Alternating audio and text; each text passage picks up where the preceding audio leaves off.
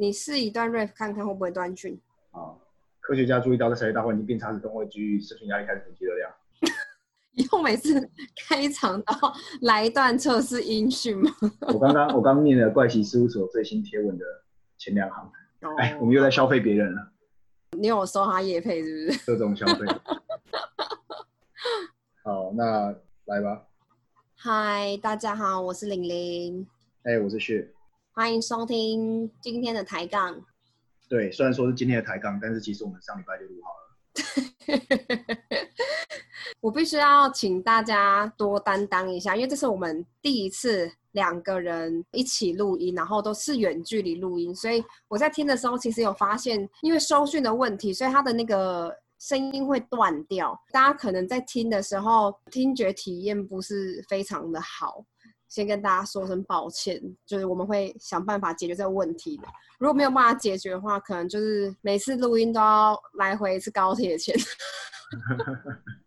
那我是不是也应该跟大家道歉一下？这一集的开头，我的声音会比较没有质感一点，因为我现在没有用麦克风，麦克风朋友收回去了，没有朋友了。但是大家放心，待会的内容还会是上一次那个有质感的声音。如果下礼拜我的麦克风还是没有到的话，那下礼拜。就再说吧。其实搞不好大家根本就没有很 care 这件事。对，而且根本就不会有下一集，你知道吗？就这一集就最后一集，就就最后一集就 ending。最后一次出现。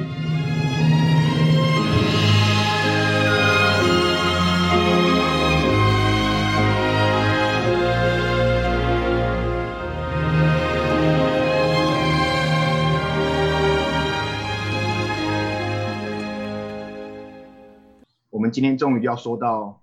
孙文的萝莉控了吗？上次那个还没有吗？上次应该还没有吧？我记得上次最后那个也不到萝莉啊。有啦，就是年龄差距一直越拉越大。对对对对对。这一次终于要进入重头戏了。对对对，大家期待孙文的萝莉控，期待了一集，殊不知根本就没有，是诈骗，根本就是脱胎前。对，下集才开始萝莉控。好，那我们就继续讲下去。耶，好。孙中山就会有一个。随侍在旁的浅田村，那事实上有不少记录也都说过，孙中山在日本有邂逅多名女性，邂逅就露水情缘啦。但孙中山是真的在日本有过一次的婚姻，你说真的结婚的那种吗？对，就是真的在日本有登记的那种。就他名字其实蛮好听的，叫大月薰，我觉得很像什么漫画女，动漫里面会出现的，对对对，感觉是个女巫。不知道为什么，应该是巫女之类的，大月薰巫女，很像犬夜叉里面会出现。对对对对对。十一岁的时候家里发生火灾，然后他们家就付之一炬就烧光了，所以他们全家其实是寄宿在横滨山下町一百二十一号的二楼。所以说他们全家都住在家里烧掉，然后住在一个地方的二楼。对啊，大勋有一天在家里玩的时候，就不小心打碎了家里的花瓶。然后水就顺势流到一楼房客的房间里面。那时候可能防水什么木头啊做的房子，可能没有很防水。三只三只小猪是不是？然后孙文在跟别人讨论一些革命的事情，然后水滴到了地图上面去。太戏剧化了吧？这个。对，这个就是他们邂逅的过程，很像偶像剧吧。呃，当然水就滴下来，所以楼下的房客就找人上来问问，说是楼上怎么了吗？然后大月轩的爸爸大月树堂就叫他的女儿自己亲自下去道歉。那大月轩也很乖啊，就就乖乖下楼了，就跟楼下的房客道歉。那他楼下的房客是谁呢？就是我们的孙中山。啊，西马塞，西他们西马塞中山上。突然讲一通，真的，我发现大月轩自己本人的描述是说，呃，孙孙文不但没有生气，还夸奖他很乖。其实我不知道什么哪里乖，就是长得可爱，应该是因为长得可爱的关系。OK，好吧。重点是他还送了一颗糖，一颗糖制的椰子。糖制的椰子是第一次见面。糖制的椰子是大颗的那种椰子吗？我好想 那个画面还蛮幽默的。我在猜，有点有可能像是那种什么野枣糖哦。哦，对啦，这样合理多了。对，不然我刚脑中的画面很扛北齐。着椰子，哇，要吃到几岁啊？对啊，可能吃到他成年吧。吃完就真的变大月勋，然后变超大只。所以那时候孙中山几岁啊？孙中山那时候他是三十四岁，然后大月勋大家想说大月勋很懂事，什么听起来好像什么十八岁高三的，没有，大月勋那时候十一岁而已，哇，太懂玩了吧，中山一岁，十一岁是几年级啊？如果以现在来看是小小五，小五。对，小五好，啦，他只是给他一颗糖，他可能就只是对，对啊就是没有什么一个乖乖的妹妹，没事没事。隔了几年之后，前田春去世，孙中山就悲伤的不能自己。虽然他是讲这样讲，不过他同年就跟大月勋的父亲提亲。哇，你说他那个小妾当年去世，然后他当年就马上就是再跟另外一个提亲，这样，对，立刻提亲，哇，真的太悲伤了吧？太悲伤了，悲伤到需要用另外一段感情来弥补。不是有人都说，立刻投入另外一段感情是最好疗伤的方式吗？想必孙文就是用这样的方式来替自己疗伤。那那时候孙中山三十七岁，哦，对，等一下我插个话，你知道是嗯不能自疑吗？什么不能自疑，不能自疑啊？我刚讲什么？你刚说不能自己，我有讲这句话啊，有人说他悲伤的不能自己，那我可以我想悲？伤的不能自己，那可以悲伤的别人不能别人吗？不能自疑啦！前田小妾过世之后就二十岁，其实超级年轻的。啊，二十岁就过世了，嗯，所以他从十五岁陪到二十呃岁，孙中山二十岁，也算陪蛮久五年。，黄金黄金五年，虽然孙中山一直说他很难过，但不过他也在童年的时候就向大月勋的爸爸提亲。孙文当时三十七岁，他女儿也才十四岁而已，他还在念横滨高等女子学校三年级，国三。哇，国三国三的小妹妹，你假 lucky，假 Lucky，她都提亲了。那他爸有答应吗？他爸一开始说我女儿太小了，Megan，合理合理，爸爸做得好女儿太小了，没有办法。不过后来又答应了。啊，Pardon？我没有查到明确，就是爸爸为什么会有这个转折。不过爸爸后来是答应了。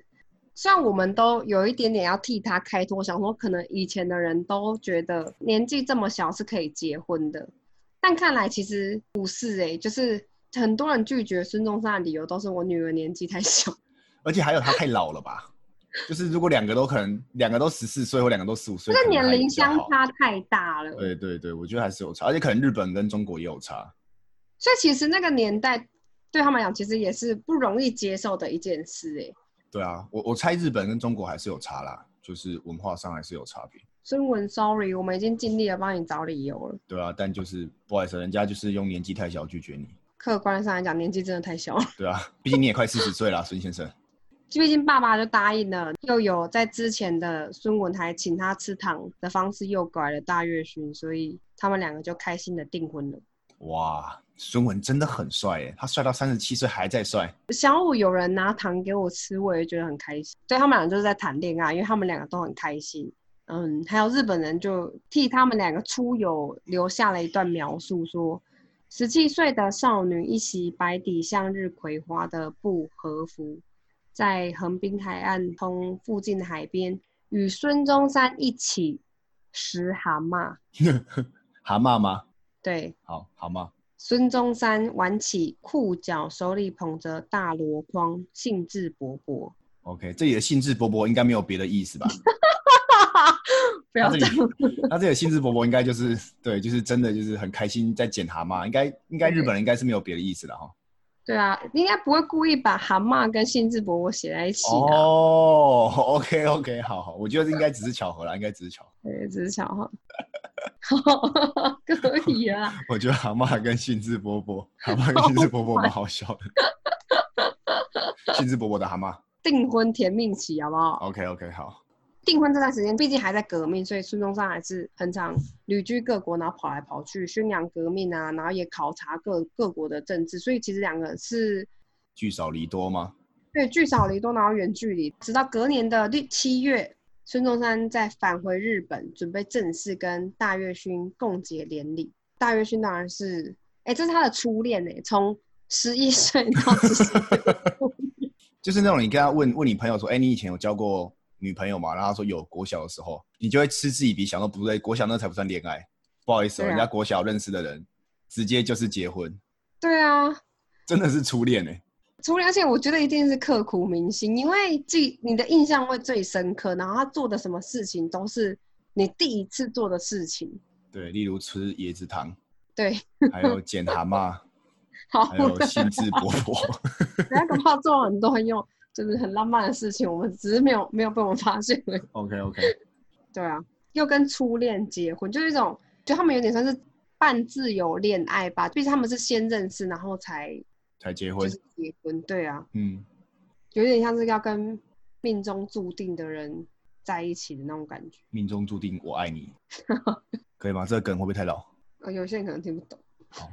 就有那时候描述有写到说，他那时候穿着一身紫色的和服，靓丽优雅，巴拉巴拉很长，然后与红润的脸庞色相辉映。然后也有描述写到那时候的大大月勋，长得眼大嘴大，细鼻梁，个子高挑，丰满健美，像欧美女子名副其实的大美人一个。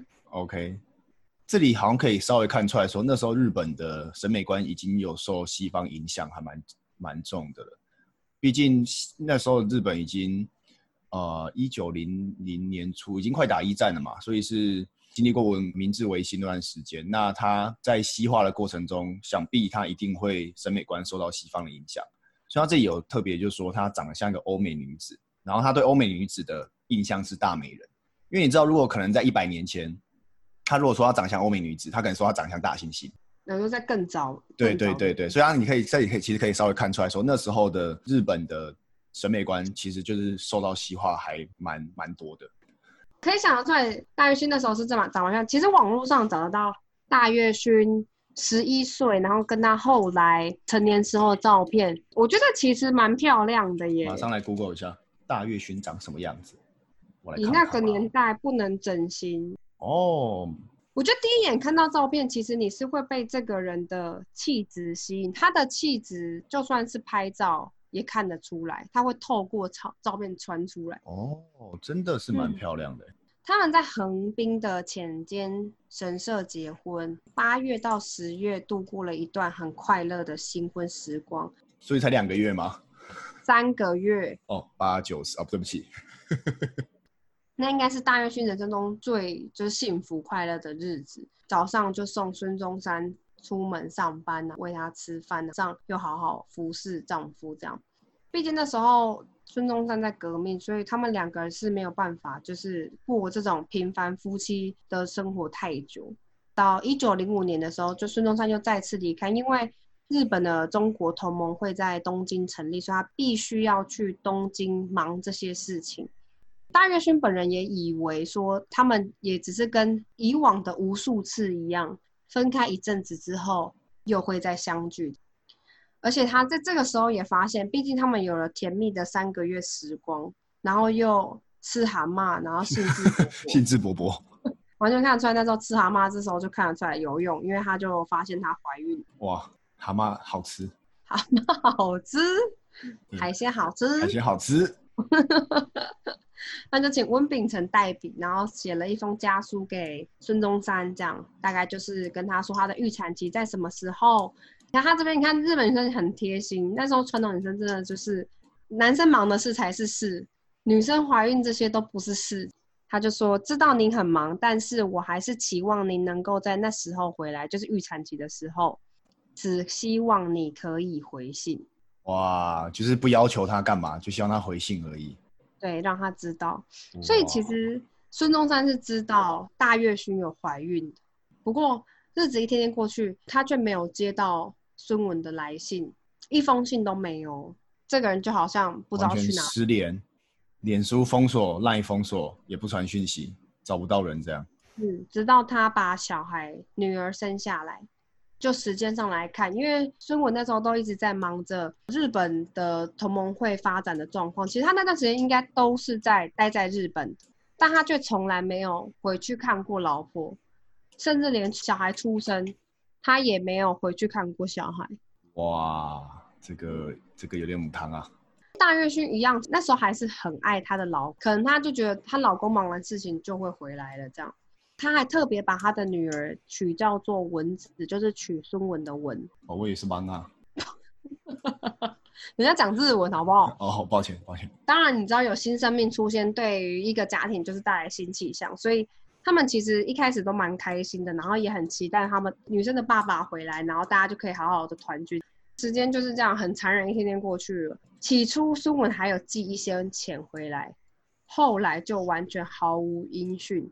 直到后来是大月勋的爸爸看不下去了，才问他女儿说：“你的女儿以后就改一个名字吧，不能叫王娜了。”他爸的意思就是说，把你的女儿改一个名字之后，她可以过新的生活，然后。不要再跟孙文牵扯上关系了，因为很明显的就是孙文不会回来了，他也没有要过问他们这一对母女的状况。哎，我就很难想象那时候用什么表情面对家人呐？就不知道，我现在就只觉得，嗯，生活好渣哦。对，真的是连写一封信的时间都挤不出来吗？不然你也好歹说。哦，我在革命，我真的没有空，或是说我没有办法再跟你继续，什么都好，就不告而别。对，直接失踪，先不要。不管男生女生，我看到现在很多人其实分手的时候也是用这种，因为不知道要怎么解决事情，直接失踪的方式。对，失踪。有些人是真的会等很久，等到一年两年都有在等的。这个真的是对方会留下一个心魔。对你把话讲清楚都都都还好，但是你就直接不见，好聚好散吗？谁知道你是不是死了？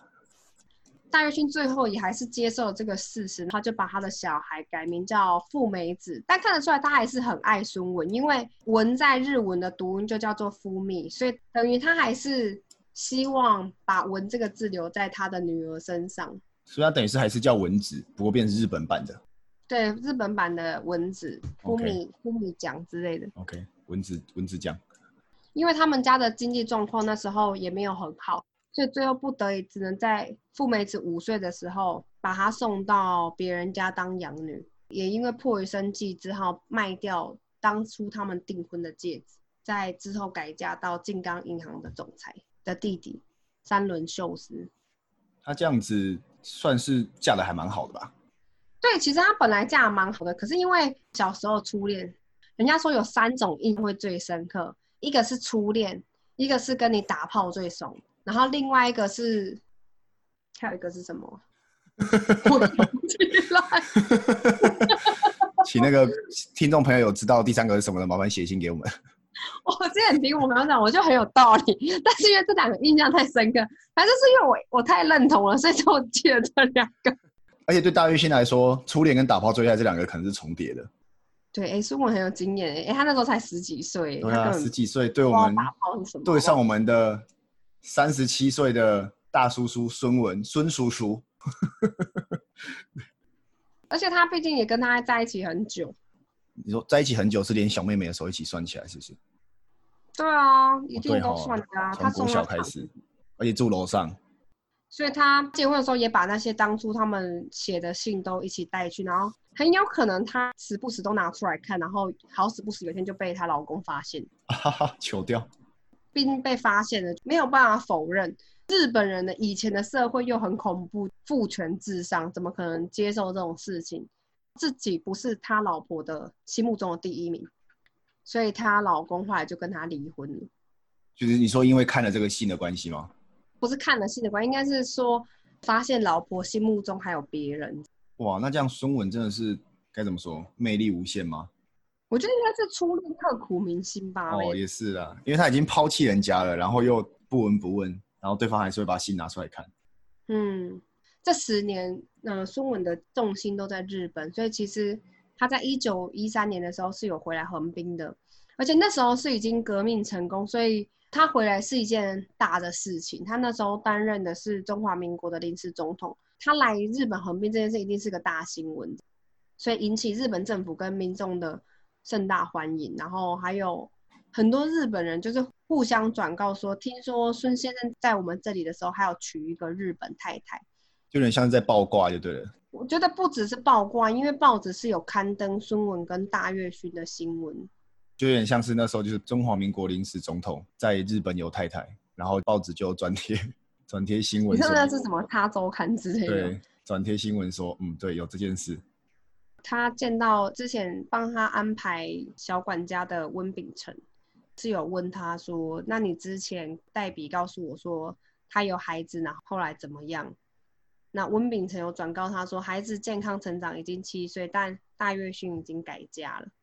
孙文的回答是：这样也好，他可以过平稳的生活。所以他其实再次回到横滨的时候，他们是没有见面的。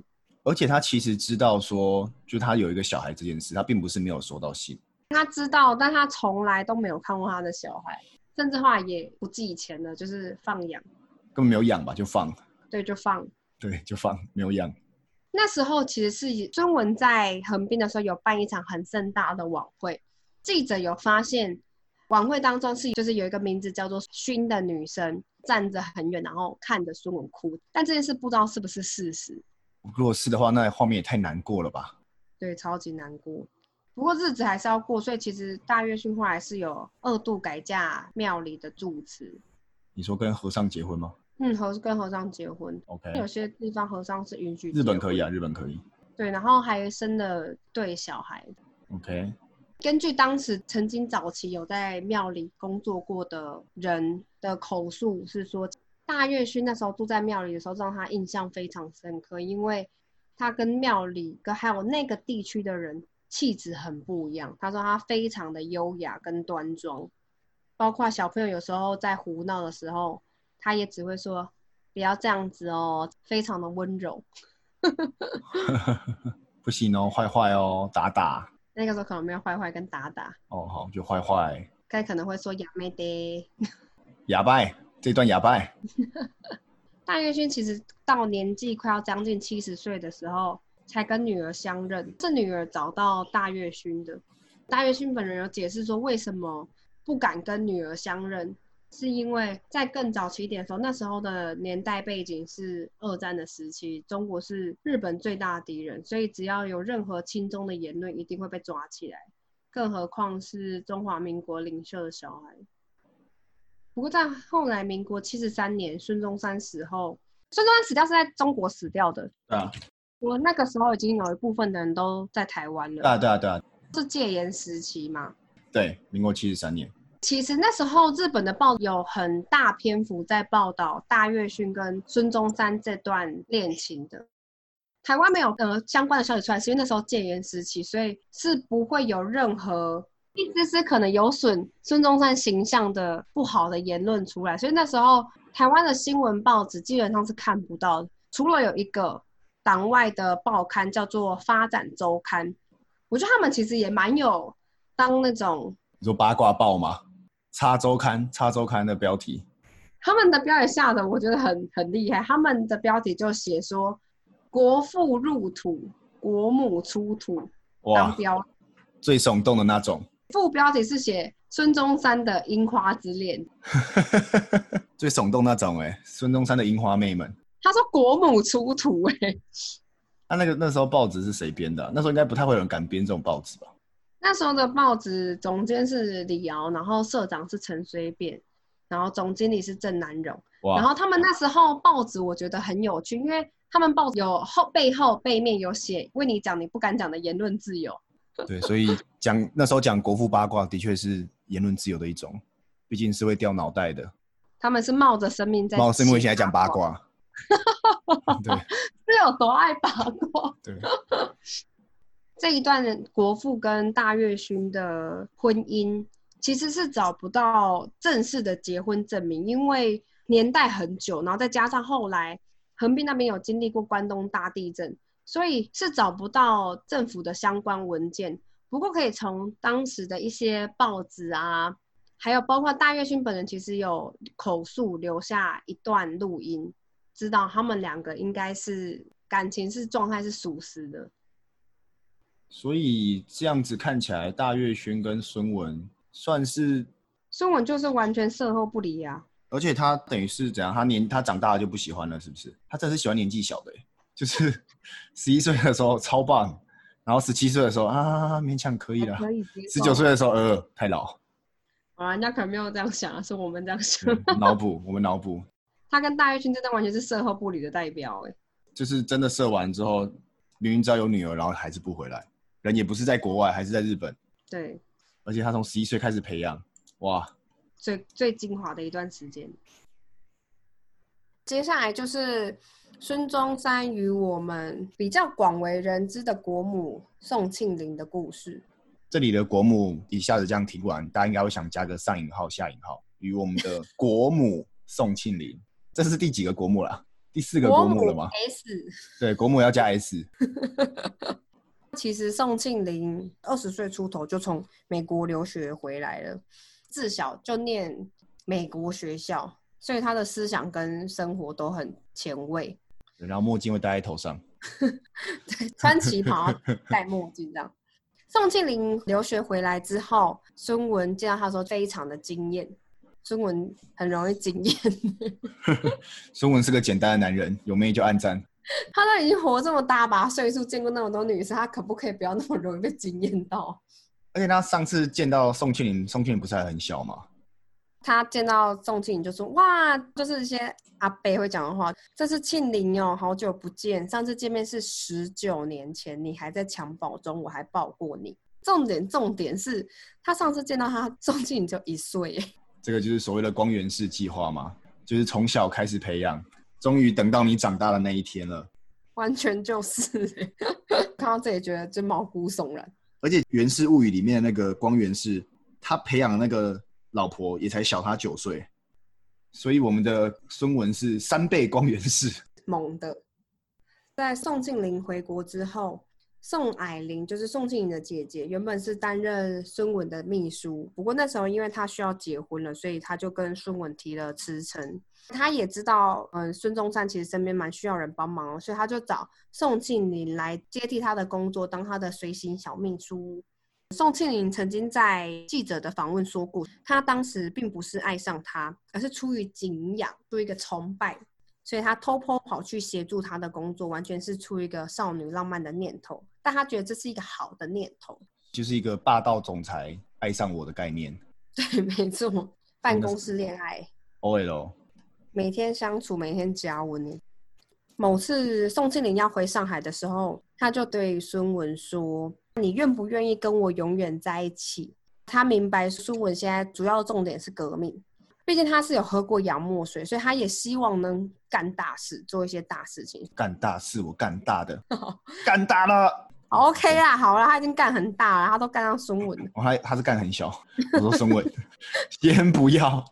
他对孙文的告白讲说，他梦想有一天要帮助几百万名民众成为伟大事业的一份子，所以他现在就知道他要做的只有一件事情，他就问孙文说：“你要不要我当你的老婆，永远帮你做革命的工作所以是宋庆龄跟孙文求婚的，哎，他当时有单膝下跪吗？单单单单膝下跪，？”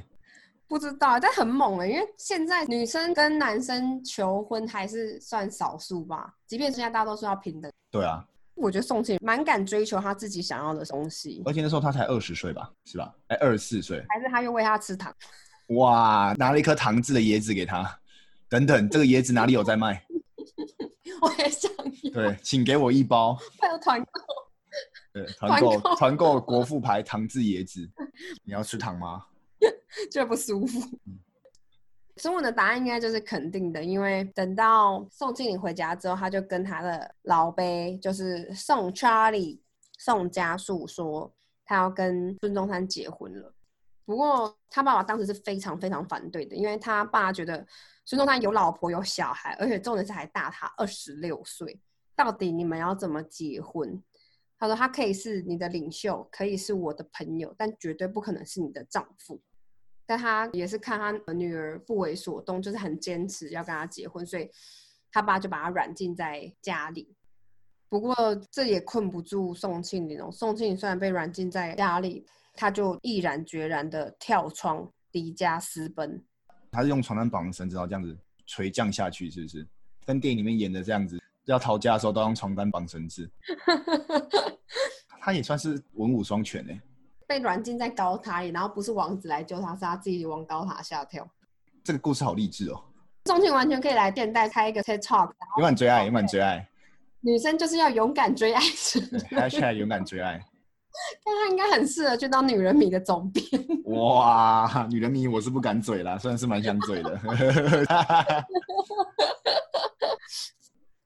宋庆龄后来是在日本跟孙文举办了婚礼，而且是在他们一个日本友人梅屋庄吉的家里举行婚礼。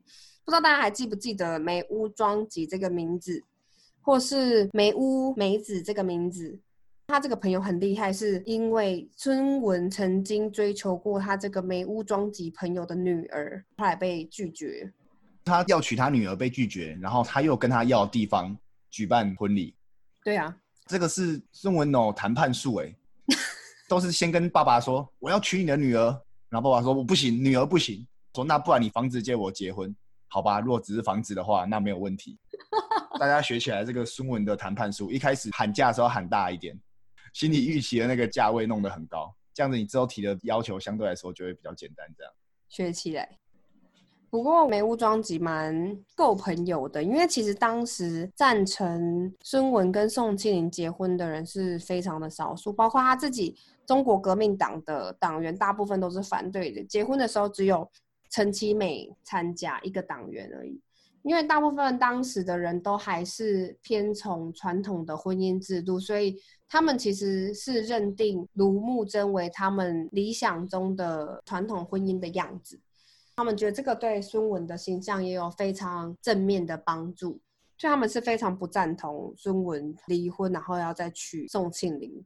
我觉得这个放在现代也是吧，候选人在选举的时候造势晚会都会打夫人牌一样。对啊，都会把老婆拖找出来，而且后来发现这样真的有票哎、真的吗？对啊，就是就是还蛮多人会看，就是他的家庭关系怎样。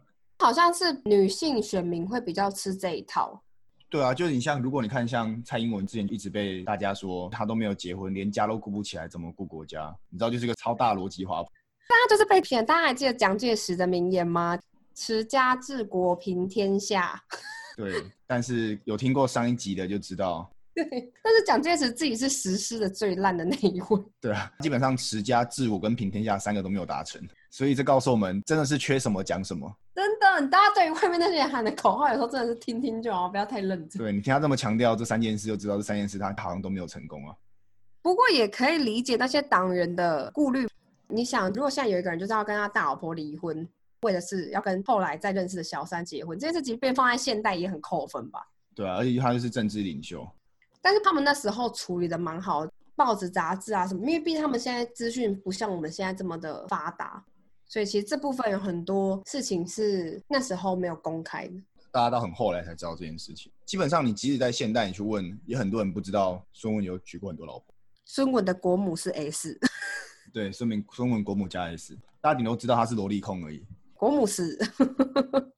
不过就算是大家非常的反对这个婚姻，孙文也还是很坚持，因为他就觉得如果能跟他结婚，即使第二天死去也不后悔。哇，他他年纪这么大了，还是很容易讲大话、欸。而且孙文说好了，革命放第一呢。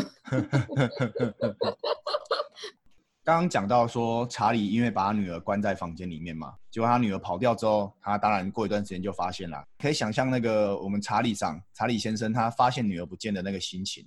他已经超过五十岁了、哦，他就赶快带着老婆追到日本去。你可以想象，因为当年国跟国之间，就是你要互相的来往，一定是没有现在这么方便，感觉就像是去日本现在坐公车一样。他就追到日本去。根据刚刚讲的那个梅屋庄吉的女儿的回忆，跟他借结婚地点的那个朋友的女儿，她有回忆说，那时候查理到的时候，就在大门口大喊说：“我要见抢走我女儿的总理。”哎，他也叫他总理哦。这有点像是电影里面很常演的，双方在教堂里面要结婚的时候，神父会问说：“那请问有人有意见吗？”然后突然门这样啪打开，爸爸就这样冲出来说：“我不同意。”结果孙文就出来看了嘛。孙文出来之后，不知道孙文做了什么，还是他有内建的一些霸气之类的。宋查理就突然就是往地下一跪，磕了头说：“我的女儿就交给你照顾了。”然后宋查理就离开了。What the fuck？他们那年代很猛哎、真的是去哪里就去哪里，现在也没办法说要去哪里就去哪里。毕竟那时候宋查理很有钱啊，大家族。对啊，对，总之这一段听起来很不合理啦，但是当事人的回忆录这样。当事人的回忆录虽然是这样，但他们的心境转折有可能是因为爸爸虽然追到日本去，可以力挽狂澜，看有没有机会再解救他自己的女儿。但到现场看到婚礼都办了，他可能也很清楚自己女儿的个性，决定了就决定了，不会再救回来。嗯，所以原本反对这件事，到干脆既然这件事情都没有挽回的余地，那倒不如好好的拜托孙中山照顾他的女儿。虽然孙中山已经在日本跟宋庆龄结婚了，不过他同时也正在处理跟卢慕贞的婚姻的问题，这个两个是同时进行。他还没处理好，是不是？对啊，赞哦，厉害哦。因为宋庆龄，我们刚刚有讲说，他小时候就是受到西方教育，那时候可以出国留学就已经是少数了，更何况她是女生，就真的是极为少数，所以她本身自己的优越感是非常强烈的。再加上她又是一个基督徒，信奉一夫一妻制，所以他那时候跟宋文有讲好说，他如果要结婚的话，孙文就一定要跟他原本的老婆离婚，然后他当一个正宫。所以孙文决定要结婚的时候，就写信给他的老婆卢慕贞，询问他说：“我可不可以跟宋庆龄结婚？”但卢木真的反应是非常平淡，他只回复说可。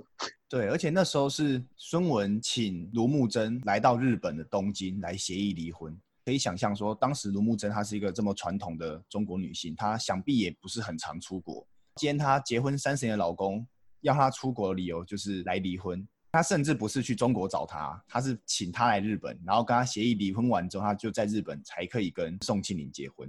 当时卢慕真就去了日本，在协议离婚的时候，他就有说到说，知道你早就不属于我，那我可以做的就是成全。哇，这边真的是要 cue 一下刘若英哎，孙文真的是要谢谢你的成全哎，真的。卢慕真当时应该不懂日文，自己一个人坐这么久的船到日本，踏上陌生的土地，唯一熟悉的人要跟他做的事情就是离婚。好，卢慕真国母有我一票，好不好？对，卢慕。而且其实孙文并不是正式的基督教徒。当时其实孙文有对外发表声明说，由于本人跟庆龄皆为基督徒，为了要遵循一夫一妻制，所以他决定跟前妻离婚。哇！浅田村跟大月薰哭倒在厕所啊！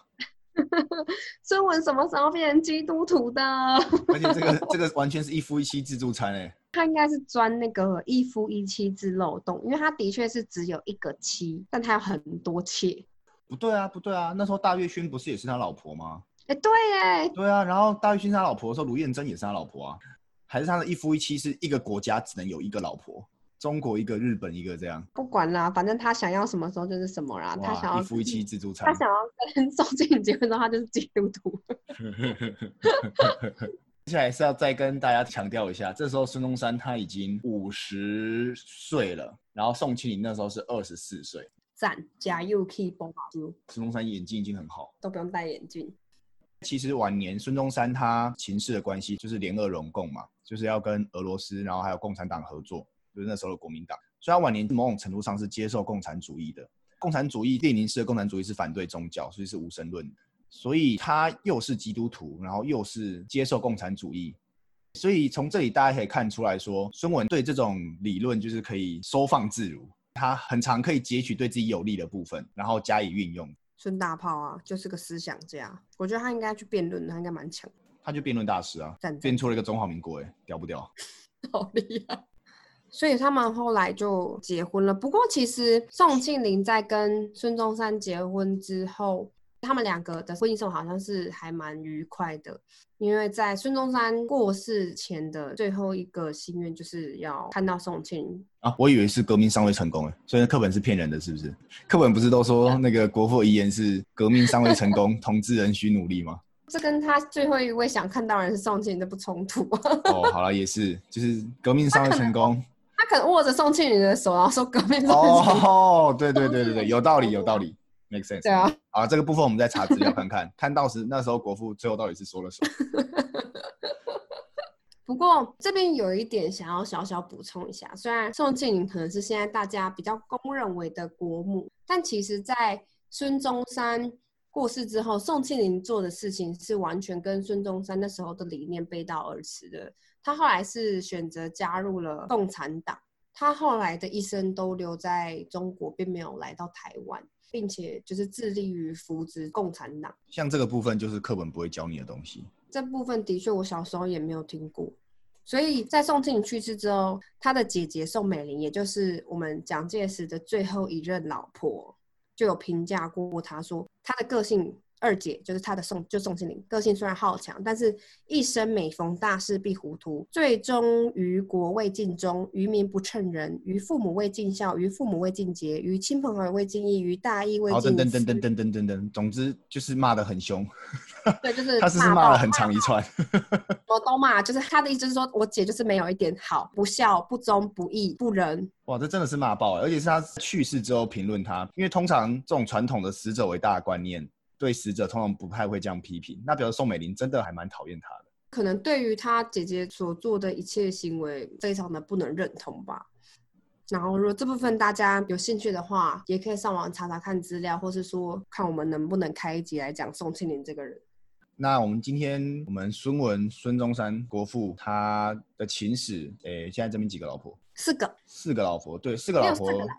三个好，三个老婆，反正就是老婆 S 的故事差不多讲完了。那帮大家稍微回复一下记忆，这几个老婆里面，除了宋庆龄之外，全部都是二十岁以下。宋庆龄虽然不在二十岁以下，但是宋庆龄跟孙中山结婚的时候，孙中山是五十岁，然后宋庆龄是二十四岁，对他们相差了二十六岁，这个好像比二十岁以下更少见，对不对？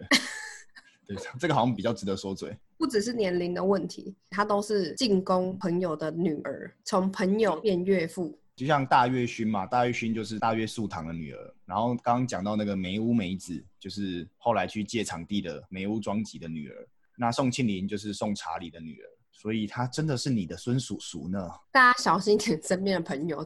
我们这两集，上一集跟这一集讲了，就是蒋介石跟孙文的个人感情的部分，但还是要跟大家说一下，因为我们现在是用现代眼光回去看过去的事情，毕竟过去的民俗风情啊，还有文化都不太一样，所以我们并不能直接就哎用现代的观念很理所当然的说蒋介石是渣男啊，或者孙文是渣男。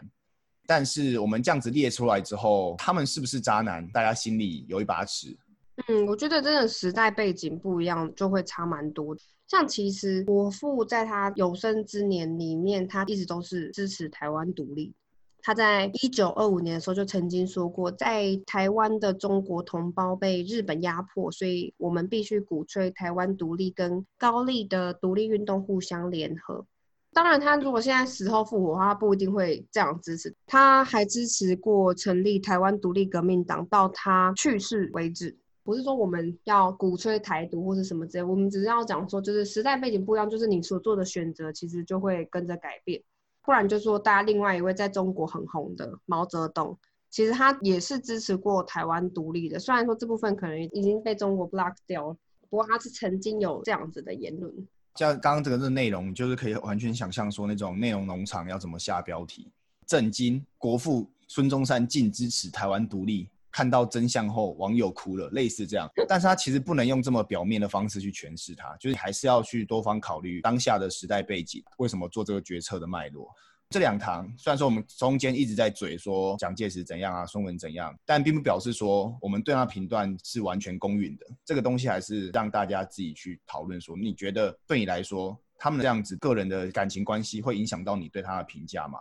嗯，我觉得人都是立体的，每个人都有很多个面相，所以这当然只是他的单一个面相啊，就是感情世界这这一面。那当然他有很多面，大家有兴趣可以去多看看。不过我最后还是想要问说，那你觉得蒋介石跟孙中山谁比较渣？我觉得蒋介石的那个梅毒传播者真的是先不要。蒋介石跟硬币上的蒋介石有什么共同点？就是他们都有很多细菌，都很脏。上次跟朋友讲这件事，然后他就跟我说：“哦，梅毒是病毒。”好，对不起，文主道歉，梅毒是病毒。蒋介石真的是先不要，我还是讲一次，我现在形容别人很渣的最高级形容词就是说孙中山很介石哎。哇，你这个人怎么那么介石啊？天哪！那我们这个戒指前面需要挪台吗？我们需要空一格吗？还是要表达敬意这样子？就是哎，你这个人怎么那么空格介石啊？看哪个部分，梅毒的部分就算了。所以本日的造句就是罗志祥真戒石呢。然后怎么又突然回到三？要回到罗志祥了，是不是？那如果觉得大家喜欢我们这一集的内容，或是说对于我们有什么样的问题，或者在我们历史查证的资料上，如果有一些疏忽的话，都欢迎大家来告诉我们。可以从 IG Taiwan Dash Line Up，就是台湾，然后下面一撇 Up 找到我们，或是也可以寄信给我们，我们的信箱是 contact 一点 Taiwan Up Gmail 的。那现在也可以在 Apple 的 Podcast、Spotify 跟 First Story 上听到我们的节目。那谢谢大家，希望大家此生都不要遇到届时或是中山。本人远离届时，女儿远离中山。拜拜。